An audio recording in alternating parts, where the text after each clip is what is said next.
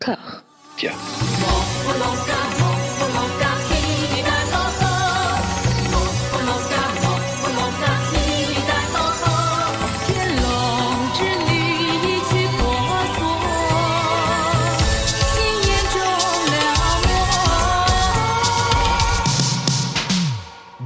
Toutes et à tous, vous voici euh, bien en sueur dans le cinquième épisode de Voilà Maggie, la nouvelle anthologie exhaustive made in Discordia, consacrée à l'évanescente, la pénitente, la charmante Maggie Chung. Pour m'accompagner dans cet exercice, j'ai la joie d'être aux côtés de la team Discordia, toujours au grand complet, quelle abnégation, j'adore. Qui d'une Anouk, ça va Anouk? Ça va, et toi François? Mais ouais, mais ouais, mais je, je suis content de vous retrouver. Ça faisait longtemps qu'on n'avait pas enregistré l'air de rien. Qui d'un Max Ça va, Max? Ça va. Bonjour la France, bonjour Hong Kong. Bon- bonjour Jean Castex. Qui d'un Mathieu Ça va, Mathieu? Ah, je suis bouillant, comme Jaja. Comme Jaja. Qui d'une Amandine? Ça va, Amandine? Ça va super bien. Très bien. Bah, bah, tu sais, en plus, euh, tu, tu, tu as écopé du meilleur film de la sélection. C'est pour ça que ça va bien. C'est cool. Avant d'ouvrir les hostilités, il est encore une fois impératif de remercier Dao, surefficace et malicieux Merci Dao. Dao. Merci, Merci Dao. Dao, merci Dao. Merci. Dao, le fourgue officiel de comédie pas très fraîche. Nous démarrons tranquillement sans aucune espèce de pression avec Love Soldier of Fortune de ton idole Mathieu Stanley Fung. J'ai allez, j'ai découvert l'affiche du film il y a un mois et demi en préparant les futurs épisodes et j'avoue qu'elle m'a pétrifié d'angoisse puisqu'on y voit euh, Alan Tam avec une pince à linge sur le nez face à une Maggie qui rifougne. Les deux en pull. Ça humait la pantalonnade et en fait, en comparaison des deux autres comédies qui vont venir dans l'épisode, on est presque sur du Billy Wilder, hein, euh, toute proportion gardée, avec un tropisme pour la variété toute pétée et les vannes homophobes. En comparaison avec les films à venir toujours, il y a un petit charme hein, qui se dégage de l'ensemble, et ce malgré la présence des redoutables Wong Jin et Na Chan dans des seconds rôles. Mathieu, tu avais une petite formule pas dégueu pour euh, présenter le film, pour le pitcher. Alors déjà, je suis beaucoup moins enthousiaste que toi euh, au sujet de ce film, hein, parce que tu- là tu viens de le valoriser, on va dire. Moi, je, je considère que ce film ne devrait pas être si valorisé que ça. Euh, et oui, euh, je trouve que, enfin, j'avais qualifié le film de Richard Klederman le film, voilà, parce que le film déjà, enfin, sur les premières minutes commence très très mal. On essaie de nous faire croire que les pianistes qui jouent de la musique d'ascenseur, c'est des superstars de la musique ce qui est pas du tout crédible. Mais euh, du coup, moi, c'est pas vraiment le, le genre de film que j'ai envie de voir. C'est pas le, le- le genre de monde dans lequel j'ai envie d'évoluer. hein.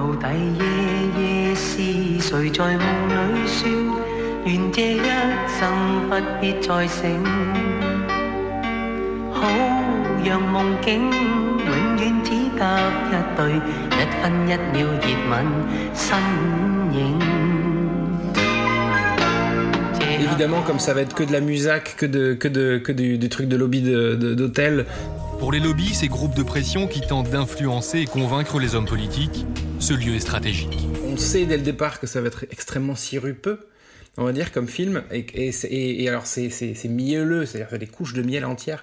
C'est, très, euh, très poussif, j'ai trouvé. Et puis en plus, à côté de ça, on te rajoute euh, une, euh, une histoire de fantôme. Avec, euh, avec un fantôme interprété par Stanley Fung euh, Oui. que que j'ai eu le malheur d'aimer dans un film et maintenant on va me le reprocher euh, à tous les épisodes Mais non voilà. Et ouais, c'est c'est un peu, euh, euh, enfin, je veux dire, c'est complexe. Non, c'est pas complexe justement. C'est très simple, mais c'est très, c'est très nul. Le film se termine en simili apothéose euh, sur un concours de chant, un concours de musique. Euh, une sorte de d'Eurovision de Hong Kong quoi. Et je et je me oh, putain ça, ça va être super ça c'est moi je suis hyper client. Et en fait pas du tout. Euh, ils hijackent le truc total et ça devient euh, un truc qu'on voit dans les rom-coms euh, euh, dans toutes les rom-coms et notamment les rom-coms américaines où en fait euh, on se sert d'un événement public pour que les mecs se dé- enfin les, que les gens se déclarent leur flamme eu égard à toute l'organisation à toutes les petites mains qui se sont cassées le cul à organiser cette Eurovision hongkongaise. Du coup voilà ils foutent tout en l'air. Voilà moi ça m'a ça m'a voilà, ça- Ta, conscience de gauche a été heurtée, on l'entend. Non mais exactement, voilà. Et puis non mais je, enfin je sais pas, c'est juste, euh, c'est, enfin c'est vraiment euh, dispensable comme film. Tu passais à côté du film, moi je crois. oui, oui, c'est, oui, euh, c'est possible, c'est possible quoi. Mais Et c'est euh, triste, et c'est triste. on, on- on constate néanmoins, et ça on en avait parlé tous ensemble, mais euh, il y a un glow up de Maggie sur cette euh, quinzaine. Ouais. En termes de look, en termes de coiffure, de maquillage, de bijoux, je- je- enfin, tout ce que vous voulez. Mais on de sent, jeu surtout. On sent quand les. Oui, enfin, ouf, ou de jeu, je sais pas. Si, mais si, si, enfin, si. oui, ok, euh, il y a Wong Kar Wai, certes. Mais euh, je veux dire, le reste, hmm, je sais pas. notamment dans Love Soldier of Fortune, euh, c'est pas, non, c'est pas la folie non plus, quoi. Euh, Je Euh, trouve qu'elle voilà. a gagné une, une tranquillité dans son jeu. Elle, elle joue toujours dans des films de merde des rôles absolument abominables, mais euh, ouais, il y a une sérénité, il y a quelque chose de plus posé, de moins cabotin, euh, de Hmm. ça va. Elle s'est détendue. Je, je sais pas ce que vous en pensez, Amandine, t'en penses quoi? Bah, je pense qu'il vient de nous saccager le seul argument qu'on pouvait dire. C'est-à-dire que, enfin, elle a un bon style. Elle est jolie, là, vraiment. On a envie de la regarder. Bon, après, elle a un rôle de merde. Elle est complètement effacée. Et le film est plat. Il n'y a, rien qui- y a rien qui relève. Mais effectivement, elle a une.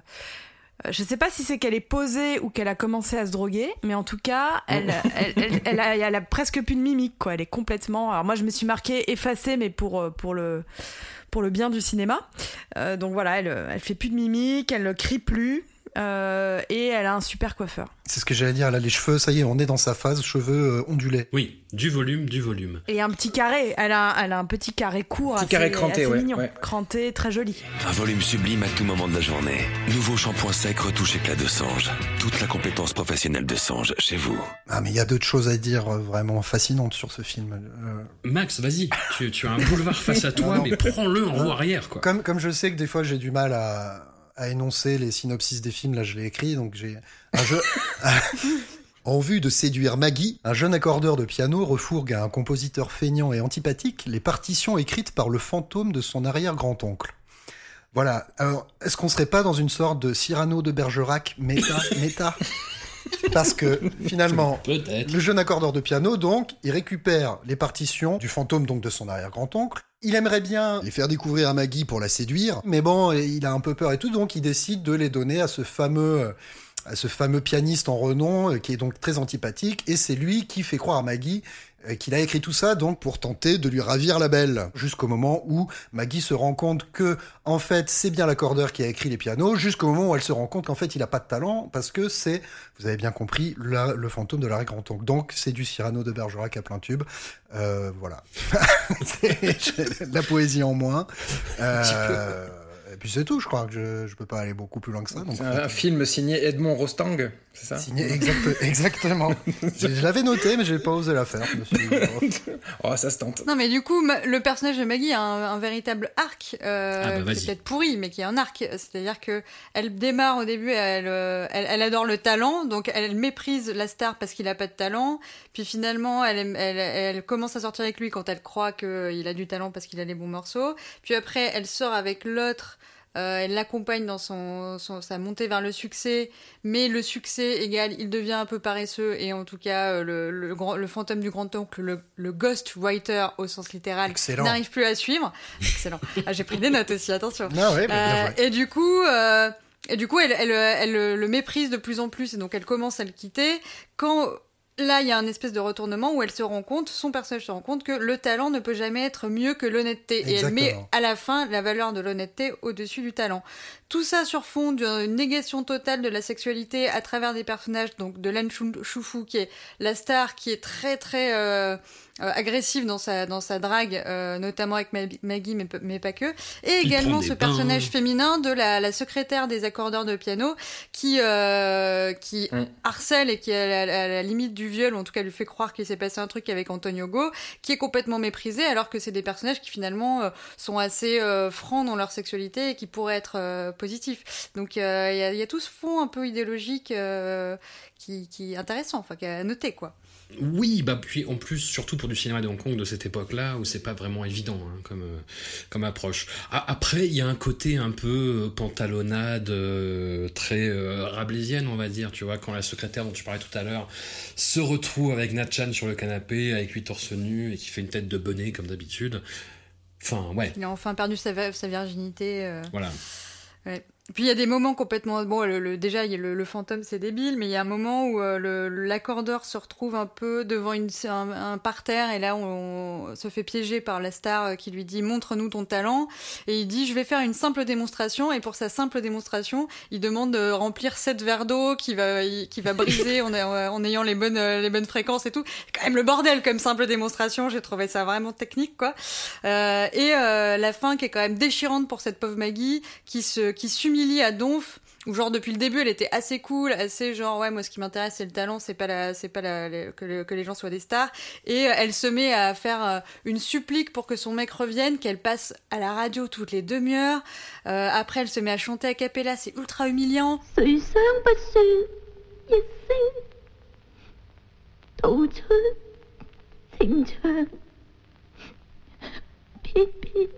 C'est vraiment, vraiment euh, l'effondrement du personnage jusqu'au baiser final euh, qui, bon, clairement, on n'en est pas encore à, à Go By et Maggie ne s'est toujours pas embrassée. On pas. C'est mu- Il y a du mieux, mais c'est, on n'y est pas. Bon, bah écoutez, un, un bilan doux amer, du coup. Mais j'ai bien aimé, moi, quand le fantôme il mange des bougies. Oui, oui, c'est vrai, c'est pas mal. Et hum, je, je sais pas, moi je trouvais que c'était la, la meilleure comédie euh, du, de l'épisode. Hop, hop, hop, calme-toi. Tu te- tu t'égares, François. tu te détends Ouais. direct. Bah, tous les passages avec le fantôme sont assez sympas quand les gens ils ont peur et qu'ils en font des caisses et tout. Oui, un par peu- rapport à l'autre film de Mais fantôme. bon, c'était le premier aussi, j'étais pas encore épuisée. Ouais, c'est ça. Je pense que si tu les vois dans le sens inverse, tu changes complètement d'avis dessus. Oui, mais c'est pas comme ça que ça marche, Mathieu. Ce serait trop facile. Nous enchaînons à reculons avec Mother versus Mother de Lung Soo-hung. Une pochade, encore une fois, dans un entre-deux comique coupable, forcément coupable, quelque part entre les films des Charlots et les pièces de théâtre de Jacqueline Maillan. Le résumé IMDB du film nous vend une relecture moderne de Roméo et Juliette avec Jackie Chung et Maggie Chung dans le rôle des tourtereaux. Je dis très bien, je dis bravo, je dis j'achète, les yeux fermés. Sauf qu'il ne s'agit pas vraiment de l'enjeu principal. Cette romance un peu faisandée et pas du tout passée la scène de la piscine, passe au second plan, au bénéfice de la persona comique qui tout double, on va dire, du couple formé de Lydia Chum et Bill. Et comment dire, j'ai passé ce film en état de mort cérébrale, à détourner le regard dès qu'une scène durait un peu trop longtemps, dès qu'il y avait un gag gênant, enfin bref, assez souvent donc. Max, toi qui es rompu à la geste humoristique hongkongaise et qui a particulièrement savouré la première scène tout à l'heure, j'en ai eu la primeur, le heureux que je suis, sauves-tu quelque chose quand même de Mother versus Mother Euh, je l'ai un petit peu regardé en mort cérébrale aussi, je dois l'avouer, pour ne pas dire en train de faire carrément autre chose à côté. oui, alors euh, là pour le coup, j'ai pas écrit le synopsis, donc ça va être très compliqué à expliquer. Mais euh, pour faire court, effectivement, donc nous avons un, un couple en la présence de Lydia Shumtinha, qui est Oui. une, une actrice plutôt, euh, on va dire, enrobée, euh, Mhm. hongkongaise, et euh, qui se marie avec Bill Tung-byu. Et en fait, il se trouve que euh, il aurait dû épouser une autre dame et qui intervient pendant le mariage. Et donc voilà. Donc déjà, on a les deux Mother qui sont présentés dès le début de cette scène. Donc il y a une embrouille dans l'église et le prêtre qui, qui dit bon bah alors si oh là là c'est compliqué pour moi. Alors euh, évidemment vu que cette dame elle arrive pour interrompre le mariage. Euh, Vas-y, non, je vais pas la faire comme ça. Euh, je vais pas la faire comme ça. C'était un choix périlleux. Non, mais c'est hyper très- simple. Non, mais regarde, c'est très simple. Attends. C'est très simple. Les deux, donc, il y a les deux femmes qui se disputent Bill Tung. Et Bill Tung, euh, et pardon, et donc ces deux femmes, elles ont des enfants. Ouais. Voilà. Et il se trouve que les enfants en question tombent amoureux l'un de l'autre. Voilà, mais Voilà. des années après la première scène Oui, de mariage. absolument. Voilà. Ce, qui- Voilà. ce qui est assez troublant d'ailleurs, puisque puisque les, les puisque les acteurs ont pas du tout de maquillage et on sait pas. on- Enfin, on, on voit là, ils sont censés prendre 20 ans dans la gueule, mais ils les prennent pas. Oui. Et euh, on, on comprend pas trop ce qui se passe en fait. On a l'impression qu'elle s'est mariée six mois avant et que et qu'en fait ils ont eu des enfants euh, hors mariage et qu'ils ont grandi. Enfin, c'est hyper Ça, bizarre. c'est très bizarre. C'est mais hyper bizarre. En plus, c'était, cette ellipse temporelle, elle est même pas, il me semble, en tout cas, à moins que je, peut-être je regarde ailleurs, mais elle est pas annotée par Non, non, elle est pas aucun, notée. euh, 10 ans plus tard, 20 Non, ans non, plus non. tard. Donc, t'es là, ok, c'est après, c'est bizarre. Bon, ça c'est pas très grave. Pourquoi je précisais aussi cette, cette fameuse actrice, Lydia Shumtinha, euh, fameusement enrobée, c'est parce que, et, et le fameux Bill Tung-byu, c'est qu'on va retrouver les deux dans le film d'après, Double Fattiness, euh, qu'on traduit par double gras, et, et on comprendra pourquoi dans quelques minutes. Oui, puis elle est souvent ty- typecastée dans ce genre de rôle en fait, tu vois, c'est comme euh, Ken Cheng ou, euh, ou d'autres acteurs comme ça, quoi. D'autres acteurs comiques comme ça, comme Eric Tsang à la limite. Et, du coup, pour situer le film en termes d'humour, dès cette fameuse scène de mariage dans l'église, donc interrompue par la par la, par la deuxième Mother, la deuxième mère. Euh, donc ça crée une espèce d'embrouille comme ça, et, et puis celle qui veut se marier, elle commence à se plaindre, et d'ailleurs elle a une voix insupportable tout le long du film, hyper au perché, c'est assez euh, imbuvable. Mais bref, elle commence à s'énerver, et là le prêtre lui dit « Shut up, fat pig, or I will rape you ». Donc voilà, ça ce sera le... le, le- ça donne le là. Ce sera le titre de l'épisode. Ouais, voilà, ce sera, l'épi- ce sera le titre de l'épisode. Et en fait, j'ai même pas envie de dire ce qui se passe entre le début et la fin, parce que pour vous situer encore une fois le film, c'est bien d'avoir le début et la fin. Et la dernière scène finale, c'est euh, Bill Tungbiu, donc qui trébuche et qui finit la tête dans une crotte de chien. C'est bien résumé.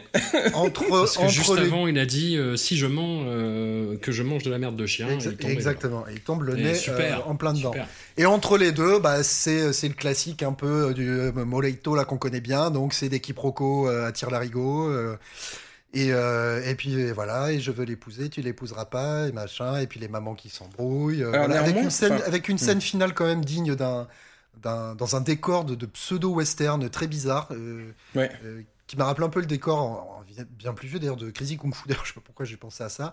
Et une scène où les deux mères donc, qui, se, qui, qui s'embrouillent dès le début sont toutes les deux fixées à une, euh, comment dire, à une bobine de câble, mais la, la, la, la partie en, en bois, en fait, qui sert à enrouler une bobine de câble. Elles sont chacun enroulées comme ça, puis elles, et puis elles roulent, elles roulent, elles roulent, elles roulent le long d'une, d'une colline, et puis elles, elles manquent de tomber euh, au bord d'un précipice, voilà. T'as encore réussi à caser Steven Shaw. Putain, t'es fort quand même. Ouais, ouais, ouais, c'était même pas, c'était pas prévu. Non, mais là, je brode, hein, parce que. Non mais il y a un euh, truc, il y a- non mais alors néanmoins, il y a- enfin, je trouve qu'il y a quelque chose d'intéressant, euh, qui est beaucoup plus intéressant que, que dans Love Soldier of Fortune par exemple, qui est, qui est un- une comédie euh, pantouflarde. Euh, Mother versus Mother, ce qui est intéressant, c'est qu'on se retrouve avec un trope de la rom-com qui est totalement inversé. C'est-à-dire que euh, au lieu de se retrouver avec des jeunes, hormis la, la scène de, de, de prologue du film, le film débute avec ces jeunes où on se dit que ça va être sur eux, puis finalement ça se retourne pour qu'on comprenne que ça va être une histoire de triangle amoureux, mais qui concerne des personnes d'un certain âge. Et euh, je trouvais ça assez rafraîchissant, d'une certaine manière, puisqu'on se retrouvait, pour une fois, non pas avec une rom-com de jeunes, mais avec une, enfin, je schématise, mais une rom-com de vieux, quoi, on va dire. Alors oui, alors bouge pas pour continuer à rafraîchir dans ce sens-là, vu que j'ai fait la blague du début, j'ai fait la blague de fin, je vais faire la blague du milieu, comme un bon, comme un bon chroniqueur de livres à Canal+, mais d'ailleurs c'est exactement un peu ce que j'ai fait. Hein. Donc la blague du milieu, c'est euh, une dame, parce que les deux héros, euh, les deux jeunes héros, entre guillemets on va dire, garçons, masculins, euh, se travaillent tous les deux dans, à la télévision, et à un moment ils font passer un casting à une dame, et elle est sur le plateau, et puis dès qu'elle se baisse, pouf, ça fait des proutes, ça fait des proutes, mais c'est parce qu'il y a un des deux hurluberlu qui est en train de faire des proutes euh, sur un micro, et d'ailleurs, à un moment, il amène même le, le micro à ses fesses pour faire un vrai prout. Voilà. Non, alors, non, tu- Excellent. Max, excellent. t'es de mauvaise foi. T'es de mauvaise foi parce qu'il y a quand même ce gag, il y a une scène qui est hyper drôle dans le film, c'est la scène du bus. Oui, Euh, ça, c'est, oui, avec, c'est même euh, en, avec en- ce- en termes de mise en scène, c'est bien d'ailleurs. Vas-y, je te, je te laisse. Oui, non mais vas-y, vas-y, tu peux la raconter. Toi, tu racontes mieux, de toute façon, Euh, les, oui. les- les- les gags. Moi, sûr. je pitch mieux les films, et toi, tu regardes Non, mieux parce que en gros, ils sont. Ah oui, mais attends, parce qu'encore une fois, je l'ai vu dans l'œil. Donc, euh, Ma- Maggie s'échappe. euh, on a son, son copain, lui, prend le bus pour la rattraper. Puis ils ont une conversation dans le bus parce qu'elle est enceinte. Attends, non, vas-y. Non, non, c'est pas ça. C'est que non, non, c'est Maggie, Maggie et, et Jackie Chung qui se, qui s'embrouillent. Euh, Jackie Chung prend le bus et il se barre et Maggie elle décide de le rattraper. euh, euh, et elle se met au niveau du bus et là elle, donc elle, elle est du mauvais côté du bus puisque donc enfin elle, elle est à gauche alors que Jackie Chung est euh, assis à droite et euh, il y a un mec à côté de lui qui est donc dans le couloir gauche du bus et elle essaye de lui faire passer des mots quoi. Euh, elle lui fait elle lui fait passer les, les messages pour qu'il les passe à, à- Jackie Chung et, euh, et plus ça va et plus ça s'aggrave et plus le, le mec dans le bus en fait est en train de prendre le truc à bras le corps et il joue carrément euh, les, les, les trucs les trucs que lui, que lui fait passer euh, enfin les messages que lui fait passer euh, Maggie Chung quoi. Voilà. Jusqu'à l'apothéose où euh, où le mec est en pleurs et à la fin il y a le bus qui l'applaudit quoi Oui, mais il est en pleurs, pourquoi? Parce que Maggie lui dit. mais euh, lui invente toute une histoire oui oui, Oui, puis il, elle, elle commence à lui parler d'avortement, et là le mec il a non, pas l'avortement, pas l'avortement, il se met à chialer, et ça effectivement c'était rigolo. Mais même en termes, voilà, même si je l'ai, j'avoue, euh, encore une fois j'ai suivi d'un en termes de mise en scène c'était rigolo quoi, ce truc euh, bus, voiture à côté, on discute, enfin voilà, c'était dynamique et sympathique. Anouk, est-ce qu'on a une euh, lecture sexuelle du film ou pas? Euh, alors déjà, on a très peu de lecture euh, de manière générale, parce que moi j'ai mis une demi-heure à comprendre que c'était un film. Pour moi, tout le début, c'était une collection de sketchs Donc je me suis dit ah pourquoi pas tiens ok ils vont jouer chacun euh, des rôles avec euh, des, des vagues euh, points communs genre il y a un, manteau de fourrure là puis on retrouve le manteau de fourrure et tout. Et au bout d'une demi-heure force fut de constater que non en fait c'était on me racontait vraiment une histoire. Mais euh, cette impression ne s'est pas n'a pas cessé tout le film parce qu'en fait à chaque fin de scène il y a une espèce de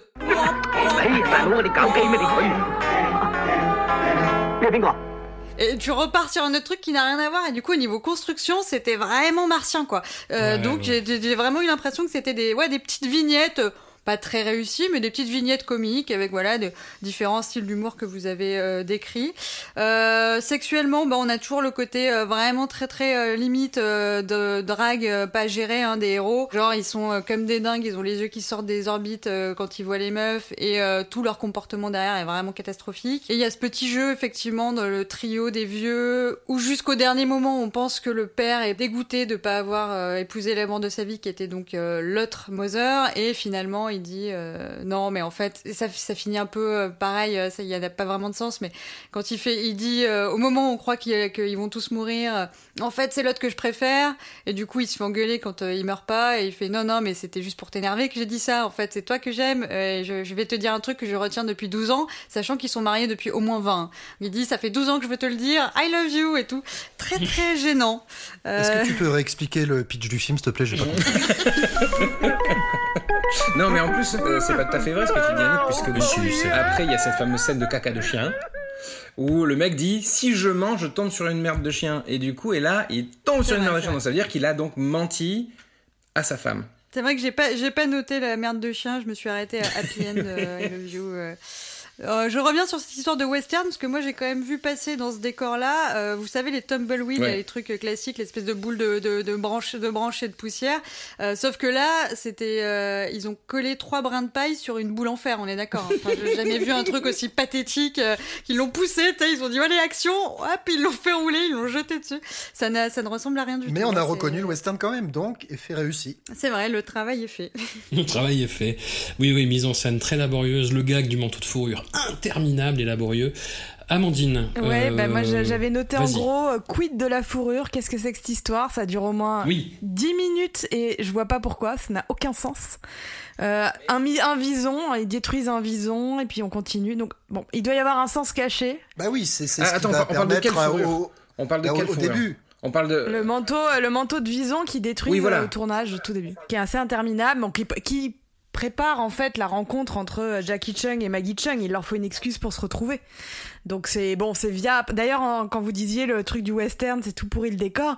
Il y a quand même soi-disant dans ce film tout un un, un fond de réflexion, enfin tout un aussi un décor de euh, le monde du cinéma qui est particulièrement raté. Hein. Toutes les scènes dans les studios Oui. ou quoi, c'est une catastrophe. hein. Alors, est-ce que c'est du cinéma ou de la télé? Qu'ils font plus de la télé Ouais, quand la même. hein. télé. télé. ouais. Et est-ce qu'il est producteur ou réalisateur Non, ils sont, ils sont. euh, Ou directeur non, de ils- casting, Ils bossent, euh, ils bossent comme, c'est c'est des employés de production. Mais d'ailleurs, je trouve que bon, Ja- Jackie Chung, j'ai rien contre lui, on va le revoir, mais il est- il y a aucune étincelle entre lui et Maggie. Enfin, le couple, euh, Non. il est complètement inexistant. Donc du coup, on s'intéresse, c'est quand même dingue. Comme je suis complètement d'accord, ce qui est le seul intérêt du film dans toutes ces espèces de marivaudages, sketch, gag, c'est de déplacer la romance euh, sur les parents.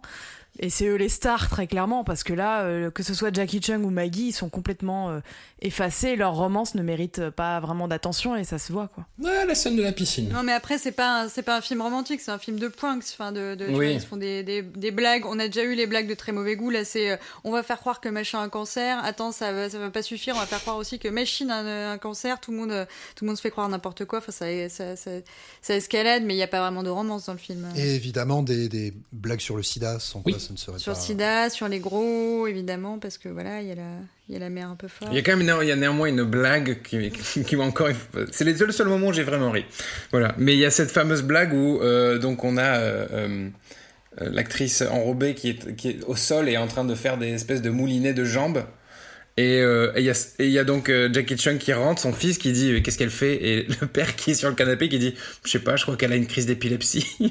voilà, je sais pas. voilà, ça me, ça me, ça faut peu, il m'en fallait peu. Voilà, j'étais, j'étais bon client. Et la, la loterie, quelqu'un peut m'expliquer la scène de la fausse loterie? Pourquoi ce, Pourquoi cette Bah, c'est le, c'est le, running- c'est le running. Ouais, elle croit qu'elle a gagné, elle casse tout. Et, Bah, euh, c'est le running gag de. euh, De la richesse, Voilà, c'est elle fait ça. semblant d'être riche. Exactement. C'est, euh, elle, rêve que d'une seule chose, c'est d'être hyper riche. Et c'est la même, c'est la même problématique avec la scène du vison euh, quand elle, quand elle met le, le, le manteau, etc. Et euh, en fait, elle veut juste être riche, quoi. Voilà. Donc on lui Donc fait croire qu'elle est riche. leçon. Non, non, non, on essaie, on essaie de lui faire croire qu'elle est riche et comme ça, enfin, en gros, elle, euh, elle serait peut-être plus heureuse et elle accepterait plus facilement. Sympa. Voilà. Euh, mais bon, enfin, et finalement, elle casse plein de trucs dans la maison. Bon, ouais, c'est- ouais. Non, oui, alors si un petit peu, euh, c'est vrai. Je, je me suis dit euh, où, où est-ce que ça va s'arrêter la scène? Et du coup, je. je Oui, si, parce que. Pardon. Non, non, vas-y, vas-y. Moi aussi, enfin, c'est un peu rigolo parce qu'elle dit Ouais, maintenant qu'on est riche, on peut tout péter. Oui, c'est de l'essence, je vais foutre le feu à la baraque. Moi, je trouve ça rigolo. Oui, voilà. Mais bon, enfin, j'aurais aimé qu'ils aillent un peu plus loin dans le. dans, Oui, qu'elle dans- foute dans vraiment le gag. feu à la baraque. Ouais, exactement. Je, je Ah suis si, moi il y a un truc très- qui m'a fait rire dans la scène du western, pardon, et c'est quand elles, donc, elles sont sur la, la roue, euh, elles sont sur une roue parce que euh, là on a fait un faux kidnapping, bon bref ça a escaladé, la roue se détache, elle se retrouve au Mm. bord d'une falaise, c'est la merde. Du coup quand euh, les, les gens qui ont fait le faux kidnapping cherchent la roue avec les deux mamans dessus, euh, ils voient que la roue est plus là, et là ils disent euh, séparons-nous, alors qu'en fait clairement il y a les traces de la roue qui est partie, genre direction de la falaise, mais non ils décident de faire plusieurs teams au cas où quoi, Euh, au lieu de suivre les traces de Merci la roue. beaucoup, Voilà, Anouk, parce que moi je ouais. disais oui, cette espèce de truc en bois qui te sert à enrouler des câbles, mais une roue en fait, c'est ça. Anouk a réinventé la roue. Oui, non, une bobine, c'est ça. Incroyable. incroyable. Non, non, t'as raison, Max. C'est, une bobine pour du câble. C'est, pas. Je suis et Bobby et, Bobine. et, bobine. et Bobby Pareil pour moi. par votre euh, volonté de vouloir sauver ce film. Ce- Bravo, je vous tiens mon chapeau. Mais toi, François, Et moi j'ai trouvé ça nul euh, avant. J'ai trouvé ça horrible. Ça m'a rappelé les comédies pourries que je regardais avec ma grand-mère quand j'avais 8 ans, quoi. Euh, Et il n'y avait même pas Terence Hill et Bud Spencer, tu vois.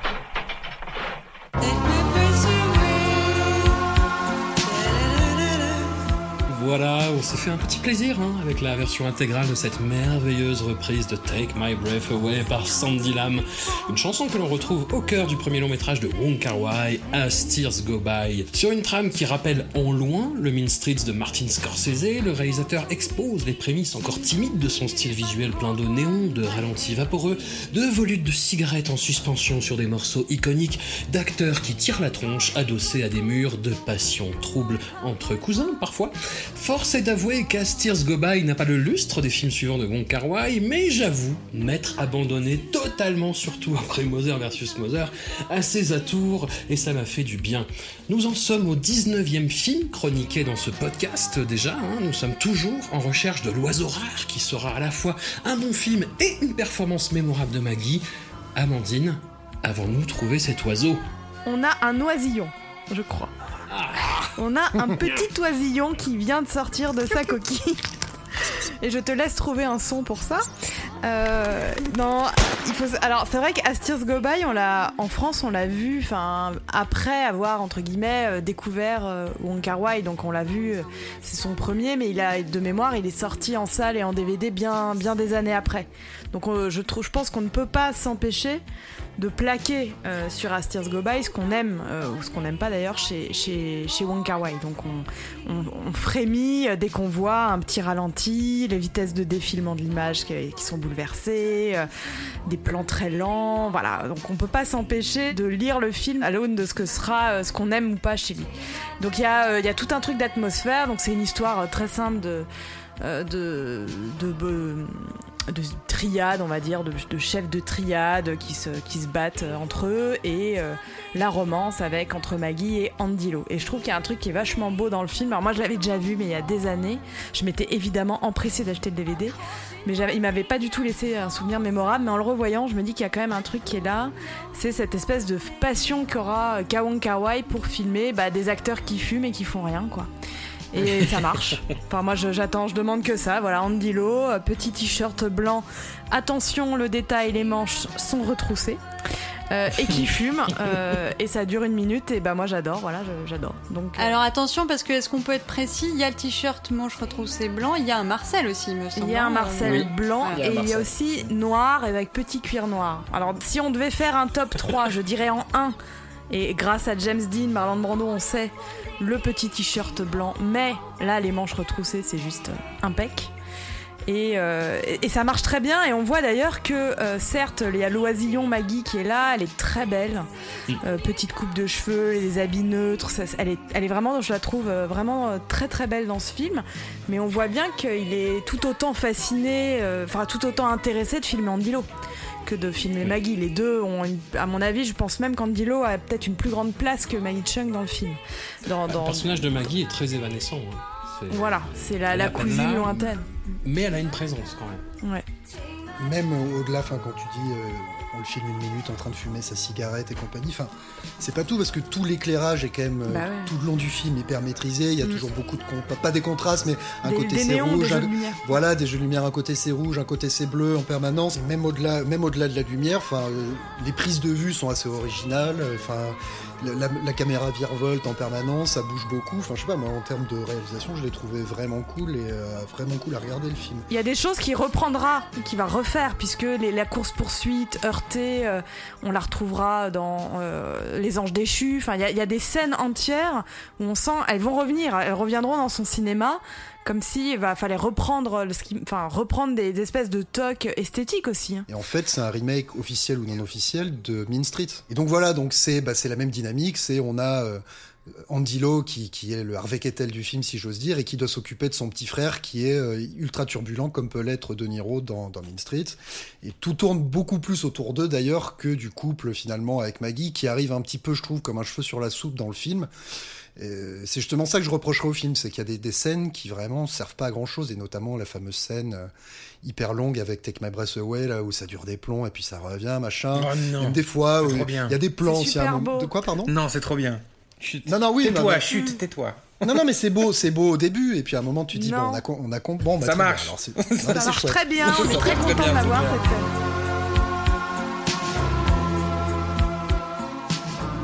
Non, mais c'est- c'est là où je pense que du coup chacun va, piocher un peu. C'est-à-dire que moi, tous les passages, et Dieu sait que c'est l'essentiel du film, tous les passages euh, dans ces trucs de mafia, de on va se bastonner et tout, euh, ça, m'est tombé des mains de ouf parce que moi j'attendais juste une chose, c'est de voir, euh, de voir Andy et Maggie s'ennuyer dans un hôtel à la campagne, ce qui est pas du tout l'objet du film, mais ce qui était genre pour moi le mieux.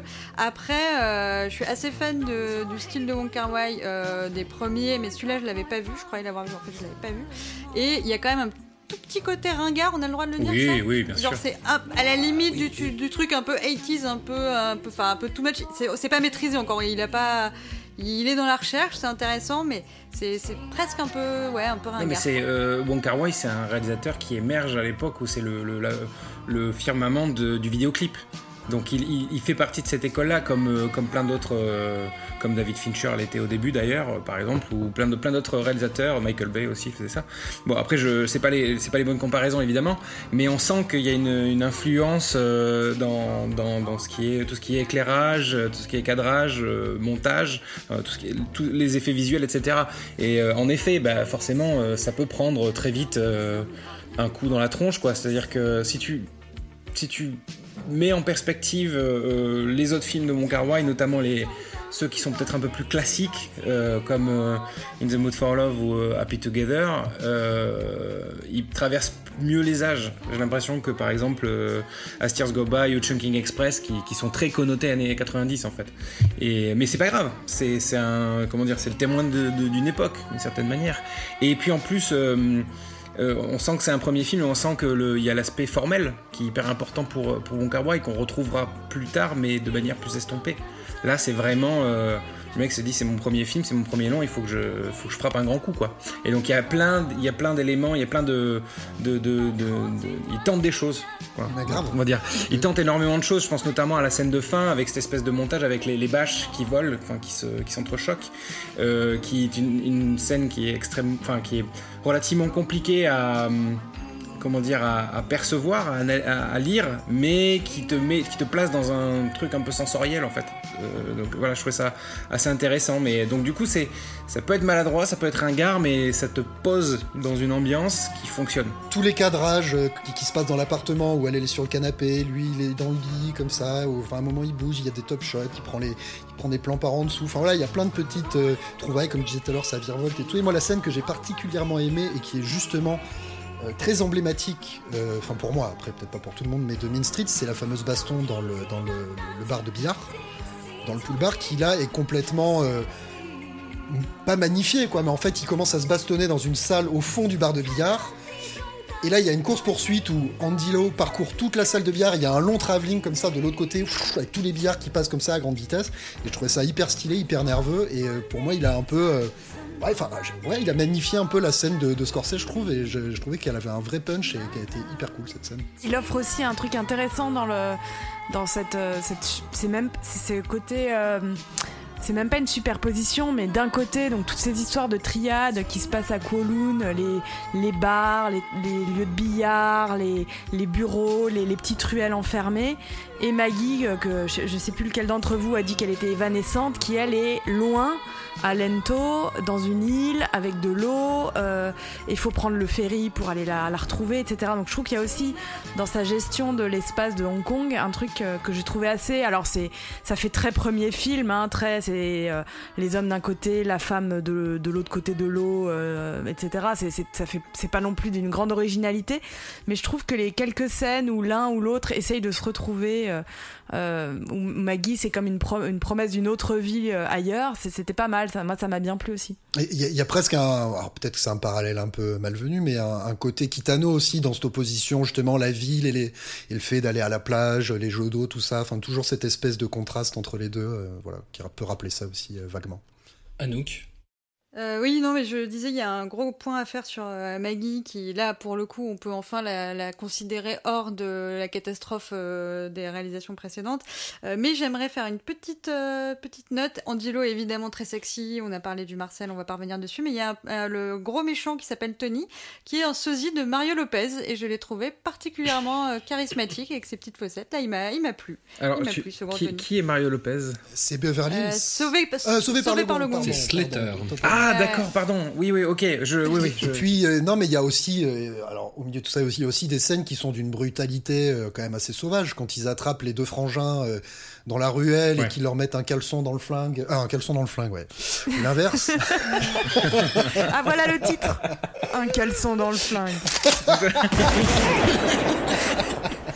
Alors, il, ah, il lui met un, un flingue dans le caleçon, il, euh, il arme le chien du flingue, et ensuite il le tape jusqu'à ce que la balle parte, et il dit bah, soit elle part dans ta cuisse, soit elle part à côté, soit elle part ailleurs. Enfin, la scène est quand même hyper, euh, Il est tendu, ouais. hyper dense, t'es dans la petite ruelle bien humide, bien crasse-pec et tout. Enfin, c'est. euh, Enfin voilà, il y a, il y a un peu de tout, et, et finalement, et donc effectivement, oui, est-ce qu'on a parlé de ce fameux euh, roulage de pelle, etc. Parce que dire, on a des scènes de violence, mais on a aussi des scènes d'amour, et des scènes d'amour violentes, parce que ce, ce baiser entre cousins que ne renierait pas notre amie euh, Christine Boutin dans la cabine téléphonique.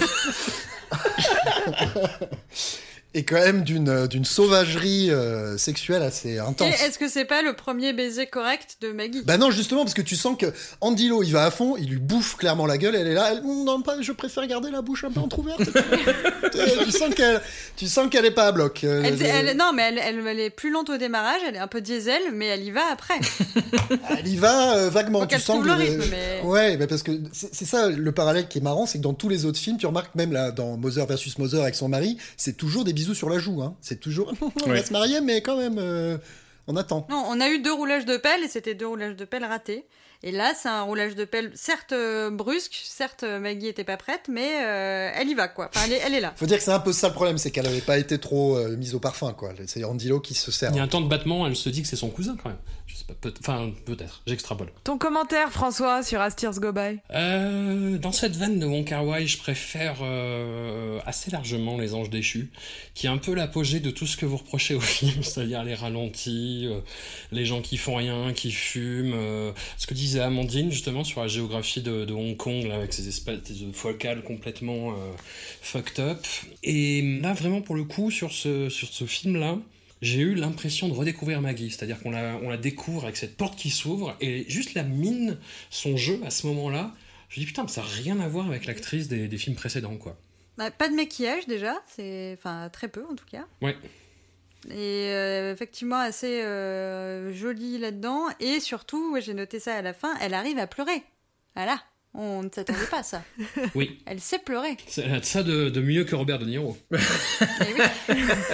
Non, ah, ah, et puis il faut pas oublier que, comment dire, euh, ah, com- euh, enfin, comment exprimer ça sans passer pour un, un espèce de mec misogyne Euh, ça commence très bien. euh, Non, non, c'est pas ça. C'est, euh, en fait, il faut aussi re- recontextualiser, c'est-à-dire qu'il y a des très grands acteurs, mais en fait, un- ou des très, très grandes actrices, mais un acteur ou une actrice qui est immense, s'il est mal dirigé ou elle est mal dirigée, ça fonctionne pas. Et donc forcément, je pense qu'il y a aussi le fait de rencontrer Wong Kar Wai qui fait que euh, Wai va amener Maggie dans une, dans une direction en fait qu'elle a jamais eu l'occasion d'arpenter, de, précisément parce qu'elle a jamais tourné avec des grands réalisateurs, on va dire, euh, jusqu'ici. Voilà. Et euh, après, elle, elle est pas censée savoir que Wong Kar est un grand réalisateur parce que c'est son premier film, mais mais il y a une sorte de d'alchimie qui se crée et euh, et euh, un, un- grand cinéaste qui est qui est en, en train de monter. Donc je pense que la raison pour laquelle elle est elle s'en sort extrêmement bien aussi, c'est parce que euh, c'est Wong Kar Wai qui est Wong Kar Wai pardon qui est derrière la caméra.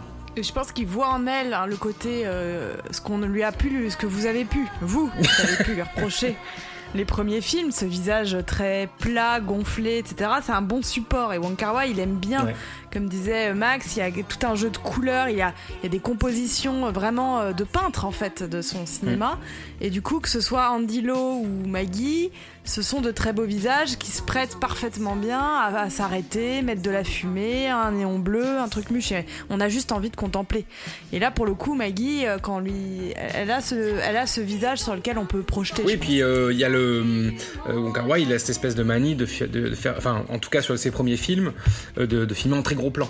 Euh, et encore une fois, comme disait François, c'est un- le- le- les Anges déchus, c'est un peu le pinacle de ce truc-là. Et, euh, et il passe, euh, il passe son temps à être à côté de euh, de la gueule de ces acteurs. Et en effet, je pense que d'avoir des surfaces planes, comme, comme peuvent l'être le- le- les visages de, de Maggie Chung ou de Andy Lau ou d'autres acteurs qu'on verra plus tard, ouais, je pense que ça l'aide aussi, tu vois, d'avoir un espèce de, de- comment dire, un visage pur, parfait, quoi. Enfin, pas parfait dans les, pas parfait dans les, dans les formes, sens- mais oui, oui. parfait dans le sens la, la, la surface plane, quoi, véritablement, quoi.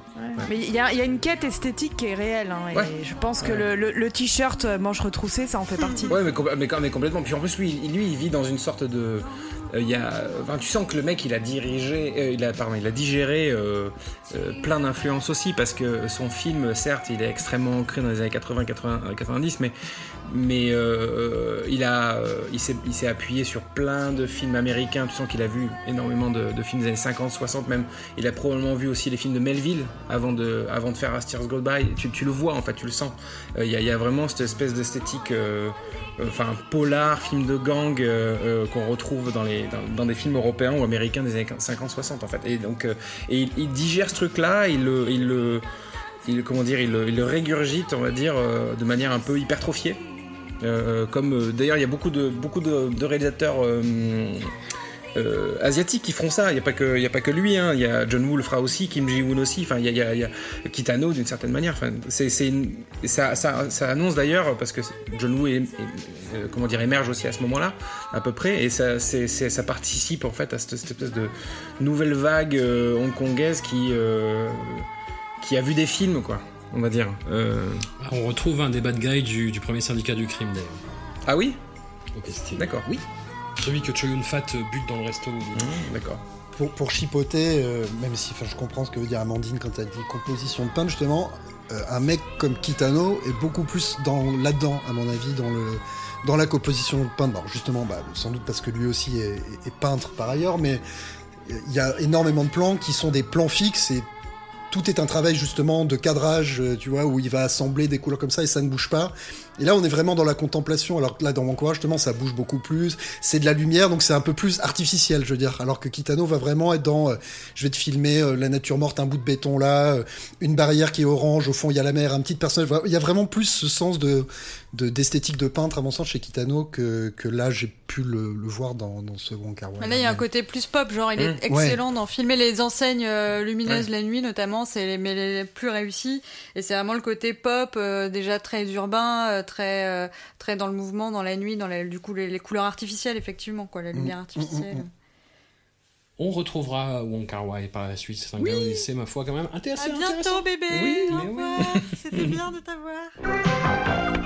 Nous terminons cet épisode avec Double Fatiness de, de David Chiang, sans doute l'un des pires titres du monde. Non, hein, très grand c'est- Non, très grand. D'accord. Ok, vous lâchez rien, j'apprécie. Euh, film qu'on s'est tous gardé pour la fin, hein, il me semble, par pudeur autant que par fatigue nerveuse. D'autant que nous sommes encore face à un véhicule pour Lydia Chum et dans une moindre mesure pour Bilton. Contre toute attente, nous sommes dans un registre moins ronge-crâne que le redoutable Moser versus Moser. Nous voilà de retour dans le sous-genre redouté de la ghost comédie que nous avons déjà visité dans Happy Ghost 3, Sister Cupid ou même dans Love Soldier of Fortune. Et du lot, Double Fattiness, c'est peut-être le meilleur pour ce que ça vaut, évidemment. Inutile de se mentir, il y a du fight shaming comme si demain n'existait pas, des vannes usées jusqu'à l'élastique du caleçon rose, et une déclinaison du Lady Hatchoum Cinematic Universe qui personnellement me terrifie. Anouk, tu, ça- tu, tu, tu es prête, championne? Euh, ouais, mais grave, moi, elle me fait pas peur, Lydia Schum. Je dirais même que je l'aime bien. Là là. Statement. Euh, je pense que j'ai bon, il fallait quand même passer par Moser versus Moser pour euh, voilà pour entrer dans l'univers, euh, dans le Sch- Schumverse, le Lydia Schumverse.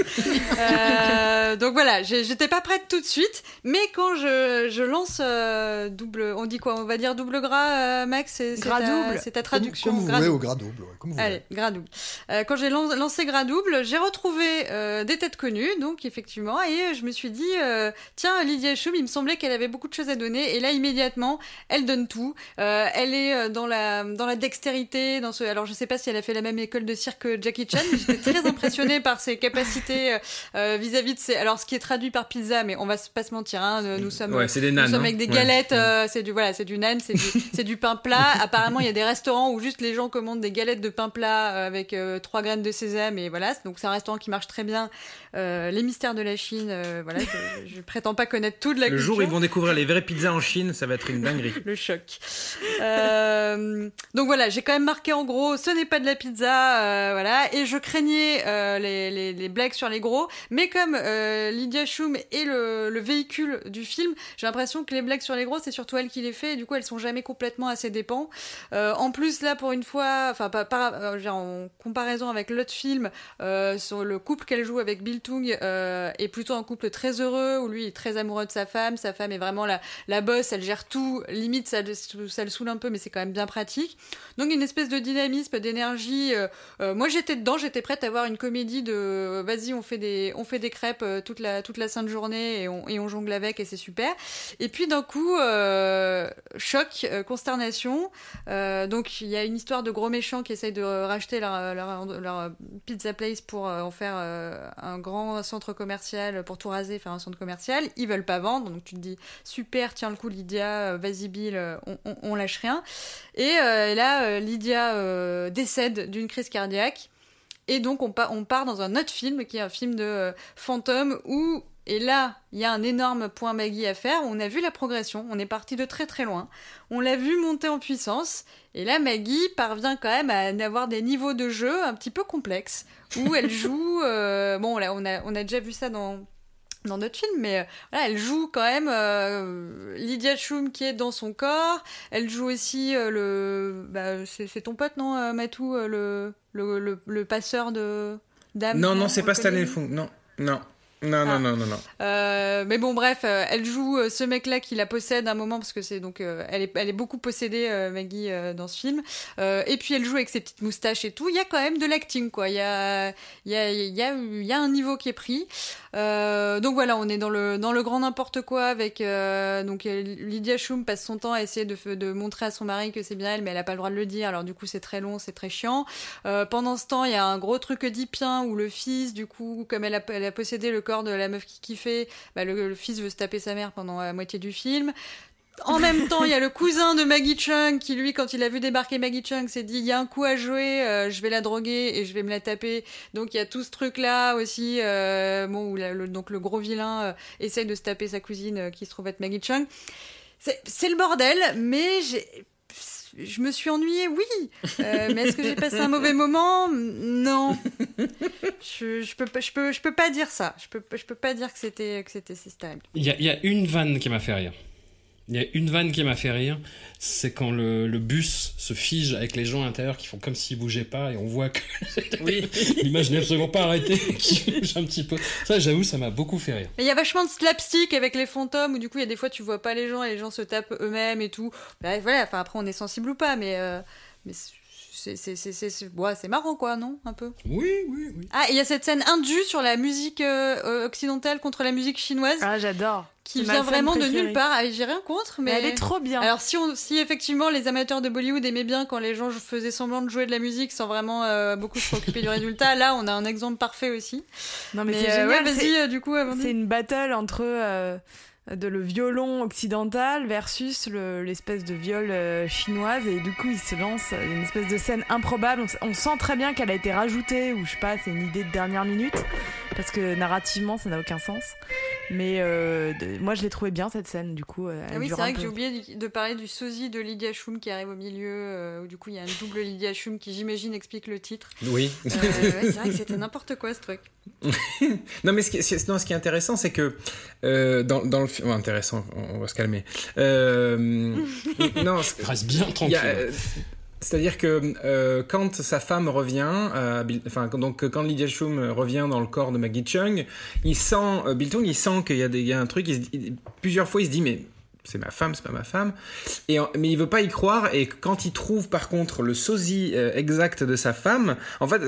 Il, il tombe amoureux de fou de, de, de cette espèce de, de sosie. Et ce qui veut dire que en fait Parce qu'elle est grosse. non mais, non, mais exactement. C'est ça qu'il aimait exactement. aussi. tu et je trouve, je trouve que justement, c'est-à-dire que on, on s'imagine un espèce de film qui va être sur le fat shaming où ils vont s'en prendre mais plein la gueule, alors que finalement, euh, donc, euh, on se rend compte que Bill Tung il est juste amoureux de sa femme parce qu'en plus, c'est- c'est les standards physiques lui correspondent très bien.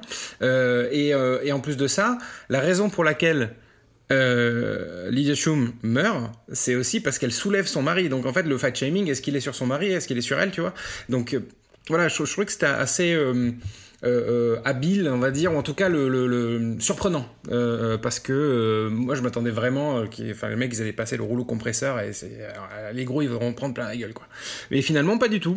Voilà, donc ce qui, les gens qui en prennent dans la, dans la gueule, en eff- finalement c'est les agents immobiliers. Voilà, euh, pour une raison que, enfin, que j'ignore, non, je sais pas. J'imagine que les agents immobiliers c'est les cons, mais euh, euh, en tout cas les, les agents immobiliers véreux de euh, de Hong De Kong. dans les années Voilà, on va 80. dire. Voilà. Exactement, les, les promoteurs. ont- mais euh, là encore une fois, hein, c'est un espèce de trope. euh, là, c'est pas un trope de, de- de Hong Kong, c'est plus un trope cinéma américain et, et comédie familiale du euh, du méchant agent immobilier, ha, qui veut détruire le, je sais pas. Euh, Martoni, euh, quoi, qui veut transformer la plage en parking. Ouais, c'est exactement.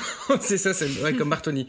Bah, Voilà. c'est un- un, trope du réel aussi. Enfin, j'ai rien contre Oui, oui, non, bien mais sûr. mec, ça a raison. C'est des promoteurs. Et effectivement, les Oui. promoteurs ont quand même, euh, enfin, tu as ruiné le monde. Mais c'est pas du tout, moment, euh, c'est pas du tout un truc que tu vas trouver normalement dans un, dans un film de, de l'acabit de de de de, de, de Bull Fattening quoi.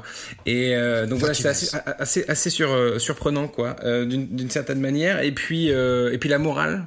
euh, en tout cas, moi, ce que j'ai retenu de cette quinzaine, c'est que euh, si tu veux choper ta cousine, sois en dilo, sinon tu peux pas. ne sois pas Eric Tsang, fais pas le con. Mais il y a un autre truc qui est étonnant dans, euh, dans Double Fattiness, c'est que donc on a euh, on a cette mince, j'ai un trou de mémoire, Lydia Lydia Chung, Chung? Chum, chum, chum, chum, pas chum. On a Lydia, on a Lydia Chung donc qui va posséder le corps de Maggie Chung, ok? Mhm. Ensuite on a un sosie de Lydia Chung qui arrive. Les deux vont finir par devenir copines. Et puis à la fin, finalement, c'est la euh, Lydia Chung qui va retrouver, qui va reprendre le corps de son sosie pour être à nouveau dans un corps de, de petite rondelette et, et, revivre le parfait amour avec son mari, tandis que son sosie, elle, va réintégrer le corps de Maki Chung et vivre dans le corps d'une belle femme. Mais ce qu'on oublie, c'est que le personnage original de Diana, joué par Maggie Chung, son âme disparaît dans les limbes en fait. Mais parce qu'elle elle elle est meurt. dans un accident de bus, de, de toute Elle façon. meurt c'était de toute mort. façon. Enfin, tu vois, elle, elle va passer le pont, elle. Ah pour vous c'est ça? Mais oui. Ouais. Mais oui. Bah Pour oui. vous elle Il meurt lui a donné le choix. Elle tu est vois, pas dans le bus, il a purgatoire. dit, euh, il y en a une Ouais. qui va juste se fouler la cheville, tu peux pas, tu peux pas rentrer dans son corps. Et finalement, il s'accorde sur Maggie Chung parce qu'elle allait crever et que du coup, il Si- pouvait- elle pouvait si- quand même récupérer le corps. My bad, j'ai dû rater le sous-titre alors. Ok, autant pour Si moi. tu... Non, non, non, non, si tu revois le plan, justement. T'as raté la scène euh, entière, mon gars. Ah non, non, non, non, pas du tout, non, je l'ai vraiment regardé celui-là, l'ai vraiment regardé. Juste le plan de Maggie Chung qui est allongé, en fait, il y a un peu de fumée au-dessus de sa Oui. tête. C'est comme si son âme s'en allait. Ah, mais alors ça pour moi c'était pas ah, du moi tout ça. cru que Non, c'était la fumée de Lydia Chung Exactement. qui de cramer euh, dans le, Bah, il y a les deux. dans le Exactement. le crématorium. exactement, c'est ça pour moi. A- c'est- et du coup, comme elle vient de cramer dans le crématorium et qu'elle intègre le corps de Maggie Chung, tu vois la fumée qui était auparavant sur Lydia Chung. Pour moi, c'est plus ça que son âme s'en va. Pour moi, justement, C'est deep, on a. C'est franchement. C'est ça. Ce pas. film est bien trop subtil. On n'a pas eu autant de débats sur Wong Kar Wai. Hein. Au niveau de l'intrigue, là, on est dans le dur, quoi. non, mais euh, après, j'ai pas, euh, voilà, j'ai peut-être raté le sous-titre effectivement. Et tout le long, je me disais, mais la pauvre Diana, quoi, son âme, euh. Et je me disais aussi, c'est peut-être, il y a peut-être, euh, on peut peut-être y voir une métaphore. Vu, que- du coup, vu que le personnage original de Maggie Chung, bah, elle peut plus le jouer. Finalement, elle s'est sentie libérée et c'est là qu'elle a pu développer toutes ces euh, techniques. Ou est-ce qu'il y aurait pas un truc comme quoi les maigres n'ont pas d'âme? Voilà, des- Non mais Deuxième tu vois quand t'as un peu des, des défauts physiques, euh, quand t'as des défauts physiques, tu développes une personnalité et donc tu développes une âme qui forcément bah, va au-dessus de l'âme de Maggie Chung qui n'y avait pas grand chose. J'aimerais bien que ça aille jusque-là. Parfaite transition avec, du coup, on, a, on retrouve aussi dans ce film Eric Tsang. Tout à fait. Petit, avec sa, sa voix, euh, sa voix de faussaire. Oh, qui est quand même un personnage, moi, que j'ai. Enfin, c'est horrible, mais j'aime bien dès qu'il est là, tu vois. Moi aussi, moi aussi. C'est un petit farfadé. Je suis bien d'accord. Si t'aimes bien quand il est là, ouais, t'as envie de lui tapoter sur la tête. Bah, Mais la scène, la il scène a où un il, est- côté désexualisant immédiat et rassurant, ouais. je- il essaye de rattraper des voleurs, Maggie Chung se fait piquer son, Ah oui. se fait piquer son sac à main à la première scène où on la voit et il est là avec sa, sa petite mobilette à essayer d'im- d'impressionner la jolie jeune fille et puis après il va racheter le passeport au voleur. Enfin, c'est complètement absurde, mais en fait, effectivement, dès qu'il est là, je me dis, Oui, bon, C'est Moi, mignon. j'aime bien Oui, aussi. C'est il peut rien nous arriver de grave. Eric Tsang est là, ce serait genre. Et quand même, Mag- Maggie sait jongler avec des crêpes, du Oui. coup, puisque quand elle est possédée par euh. Lydia Chum, elle, euh, elle- je- moi, je, je l'attendais cette scène. Je me suis dit, est-ce qu'elle va arriver dans le resto et ça, ça va être ça sa technique pour montrer que c'est elle Et elle, arri- elle, elle le fait aussi bien que Lydia Chum. J'étais vraiment euh, estomaquée. Je me suis dit, bravo. Je- total. je, je- je l'ai vue là, je- elle est en train de monter en puissance. euh, je, je- je la vois telle une étoile euh, au firmament. Eh, est-ce qu'on serait pas en train de respecter le craft de Maggie, finalement là? C'est ça, c'est le, c'est le. Bien sûr que si. Elle n'est pas, elle n'est pas seulement une actrice de, de, jeu- de comment dire, de, de texte. Elle est une actrice de jeu. Voilà, elle, elle Mm. devient une, une actrice d'action. Tu vois. Elle est partie de tout en bas et maintenant on est là. Comme quand elle mettait des balayettes avec sa Hong, enfin, elle nous a déjà prouvé qu'elle était capable de donner de sa personne, C'est même vrai. euh, avec Jackie Chan. Enfin, elle, elle donne de sa personne. C'est pas juste une maigre sans âme, justement, Anouk.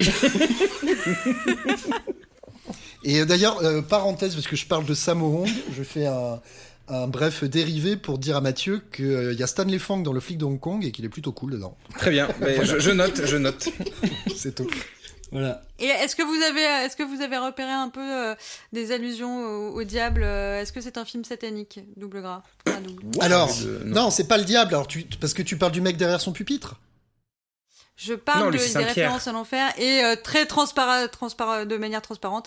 euh, Il y a le code. euh, Ah, du 666. coffre qui est- que- Ah oui, Ouais, 666, ouais. c'est vrai, tout à fait. Triple 6. C'est subtil, ça aussi. Oui, ouais. On, on peut en parler pendant des heures, mais j'ai pas envie de trop monter le truc, donc on va s'arrêter là. Mais euh, par contre, ouais, pour en revenir euh, à, à cette personne derrière, alors, je sais pas si parmi vous il y a des amateurs de Dragon Ball ou pas. Euh, mais la, la personne derrière le, le, le de toute façon, on le dira pas si on là. Ouais, bon, bah, il n'y a pas de honte. La personne derrière le, le pupitre, moi, me rappelait au début le roi, euh, le roi Enma dans Dragon Ball, qui est celui qui décide justement, qui est le, qui est le juge des âmes, en fait, qui décide, toi tu vas en enfer, toi tu vas au paradis et compagnie. Et en fait, je me suis renseigné d'où ça vient le roi Enma. Ça vient d'une divinité hindoue qui s'appelle Yama, et qui est mentionnée d'ailleurs par, euh, par, par Linda Chung à un moment.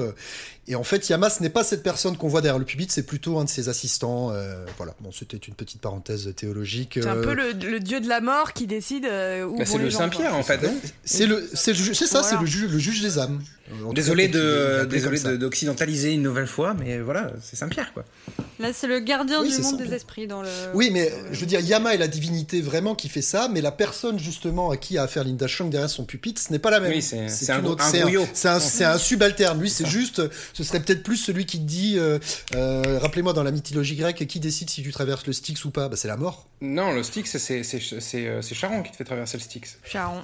Ch- Charon. Oui, Charon, c'est le, c'est le, le, le merde, le batelier, Le enfin le passeur. passeur, quoi. Alors le passeur, autant pour moi. On pourrait faire un parallèle avec ça, le pont, euh, le Styx. euh, Et encore non, pas tout à fait, parce que Charon, il faut le payer, en fait. Donc, Oui, euh, il faut le. bah, c'est pour ça qu'on te met deux petites pièces sur les yeux quand tu. Ah, ça devient trop compliqué, t'arrêtes ça de suite. digresse, ça digresse. J'ai l'impression d'être Yann Moix. oh. Vous cherchez beaucoup trop de sens à Double Fatiness. Le monde des religions. La mythologie du monde. Mais euh, il y a du sens euh, partout. Ouais. Non mais c'est comme ce film, c'est comme la galette euh, chinoise, tu vois. Tu penses que c'est juste une- du pain pain et en fait il y a du sésame et tout à l'intérieur. Enfin, Et en plus, ça s'appelle une pizza, tu vois. Donc il y a trois niveaux. Il y a trois niveaux. quoi. Mais pi- pizza, ça prend, euh, ça prend vraiment un sens différent dans, dans, dans, dans, dans plein de pays différents. Par exemple, à- à- aux États-Unis, la pizza, que tu sois à Chicago ou que tu sois à, à- c'est pas la même, ouais. c'est pas la même. Ouais. Là- Mais ça reste une Euh, pizza, hein, ça reste une pizza. Là, je, même. là, je, je- La- oui, mais la je pizza- vois François qui est en train de se dire bon bah heureusement le montage.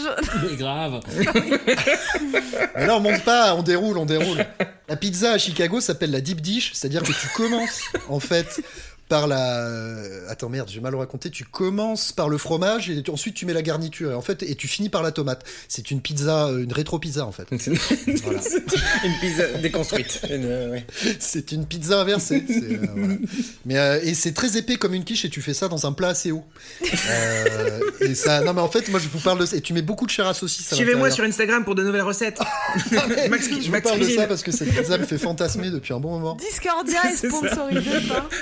Par Kawaii notamment, parce que quand même on, on l'a pas dit, mais euh, euh, blablabla, que- que ce- euh, Love Soldier of Fortune, c'est quand même une énorme pub pour la marque de piano Kawaii tout du long. C'est vrai. C'est vrai, avec ce magnifique piano transparent. Exactement. Et c'est ri- c'est rigolo parce que, enfin bon non, peu importe, je vais pas digresser encore. C'est- c'est- non mais c'est la loi de la synchronicité. La veille, je pianotais un peu sur mon euh, sur mon logiciel de musique et j'avais un nouveau plugin de piano qui te permet de choisir des pianos. Et je vais justement utiliser ce piano kawaii transparent japonais pour faire euh, un morceau nul. Voilà. Et ben, tu vois. Ce sera coupé au montage. Non, c'est très bien, c'est très bien, au contraire. Et ben voilà, une émission riche en enseignements. Encore une fois, nous sommes rendus au milieu du tunnel de l'année 88 qui n'en finit pas, qui n'en finit jamais. Mais on- dans deux épisodes, on aura fini l'année 88. Voilà. Et la prochaine fois, on a Police Story 2. Ouais. Je m'en frotte les mains. Merci à vous, vous étiez formidables. Vous, vous m'avez appris beaucoup de choses. Merci. Merci à nous de, de m'inspirer ça. Salut, au revoir. Salut. Au revoir. Ciao.